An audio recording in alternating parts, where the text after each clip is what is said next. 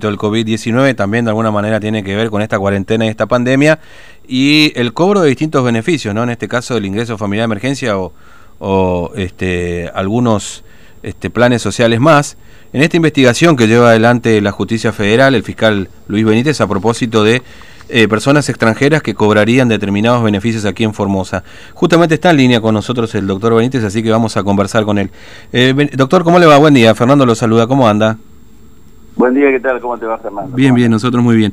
Bueno, eh, ¿qué novedades hay a propósito de esta, esta investigación de oficio que usted inició a propósito de las denuncias por posibles casos de extranjeros cobrando particularmente el ingreso familiar de emergencia, ¿no es cierto? Sí, bueno, estamos en esa eh, investigación. Ayer recibimos lo, el informe de, de, la ANSES respecto a todos los beneficiarios que tenemos, no solo de ingreso ah. eh, familiar de emergencia, sino también de eh, la asignación universal por hijo. Ah. Y de ahí se ha diferenciado entre uno y otro porque en principio, en principio, aquel que está cobrando asignación universal por hijo, sea extranjero, estaría cobrando hace un tiempo, eh, pues estaría legalmente, en principio, ¿no? Mm. Eh, inscripto o registrado en el ANSES como para percibir estos beneficios. Lo que nosotros estamos tratando es de identificar, y ya tenemos un número, mm. eh, son aquellos que por primera vez cobran ah. este ingreso familiar de emergencia, el IFE, y aproximadamente, según la información recibida, tenemos casi 300 personas, 297 para ser precisos.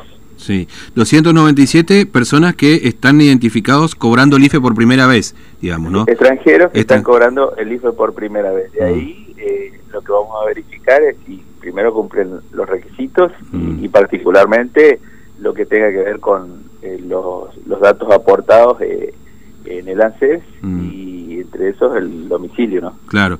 Ahora son... Está viviendo acá, si los, datos son eh, reales o si son falsos o si una persona está cobrando por otra persona mm. y bueno, todo lo que nos pueda arrojar esta, esta información. Eh, le pregunto, ¿son 297 casos que ya efectivamente son extranjeros, digamos, o...? Claro, estos son extranjeros, ah. extranjeros que supuestamente, según el decreto, residen acá claro. que, que creó este mm. ingreso familiar de emergencia, que estableció una serie de requisitos, eh, exige ser eh, nativo o residente, mm. naturalizado residente con dos años de antigüedad inmediata. Mm. Claro, es decir, eh, eh claro, efectivamente son personas extranjeras. Acá lo que hay que verificar en todo caso, doctor, a ver si corrígeme si es así, es si residen efectivamente en Formosa, este, como, como se informó, digamos, ¿no? Sí, efectivamente. Mm.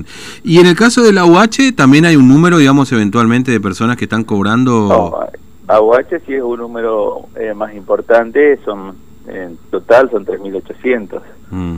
eh, lo que tengo acá, pero eh, hay otra investigación que, que, está en curso en, la, mm. órbita de la Fiscalía Federal número uno, que ya viene de un par de años atrás y que ya se le había dado de baja a un montón de extranjeros que estaban cobrando sí jubilaciones o pensiones de forma irregular. Sí. Pero bueno, en ese tema no, no me meto de lleno, mm. salvo si eh, cuando cruza información con la, con la doctora Vázquez. Mm. hay que aclarar algo, doctor No, no, no efectivamente esta gente eh, está cobrando de manera irregular. Justamente lo que se intenta determinar es eso en esta investigación. Sí, sí, por supuesto. la idea es no eh, estar en una persecución de extranjeros eh, en, en, la zona porque es una, una picardía. No, la idea es eh, ver, sea nacional o sea extranjero, que esté cobrando de forma irregular. Claro. Porque se han dado casos de personas que han solicitado a un conocido para que le haga el trámite, porque todo esto era trámite vía online y al no conocer el trámite se le pidió a algún conocido y el, el conocido que hizo puso sus datos, o sea, eh, para recibir la información del ANSES. Y la información del ANSES es eh, te pedía un número de teléfono o un correo electrónico para mandarte la clave con la cual te, podía acceder al cobro. Mm. Es decir, cualquier persona podía hacerlo, puede, puede ser nacional también que esté con, con documentación de otras personas realizando este trámite para cobrar y después recibía en un, en un teléfono o en un correo electrónico la información suficiente como para ir a cobrar en cualquier cajero. Claro, claro. Sí, acá por supuesto ya lo habíamos conversado en algún momento, digamos, hay, hay eh, igualmente una una cuestión que tiene que ver con eh, eventualmente algún este, extranjero que no viva aquí o que sí, que no viva en Argentina, que esté cobrando todo esto, ya es más difícil, pero que tenga documento argentino, ¿no es cierto? Ahí ya es mucho más difícil, me imagino, poder detectarlo, digamos. Este, independientemente que se lo agarre en la frontera o algo.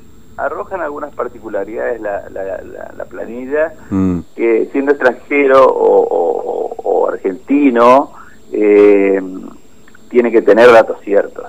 Y la particularidad que arroja la, lista es que, eh, por ejemplo, en el caso del domicilio es eh, impreciso o mm. inexistente. Entonces, ahí ya empezamos con un eh, con un, un, dato que nos permite a nosotros por lo menos como medida preventiva decir bueno esto que no están cumpliendo con los requisitos que exige vamos a, a, pedir la suspensión si es que alguno se ve afectado y realmente hubo un error en, informático lo que sea mm. por el cual no se asentó debidamente su domicilio y bueno se se, se hará el trámite y se le restituirá pero si no vemos por qué motivo ingresó online, porque esto es una declaración jurada conforme mm. al artículo 331, no el artículo, sino que el decreto 331 le asigna un valor de declaración jurada al, a, la información que se carga o que se cargó para obtener ese beneficio. Claro, claro, entiendo.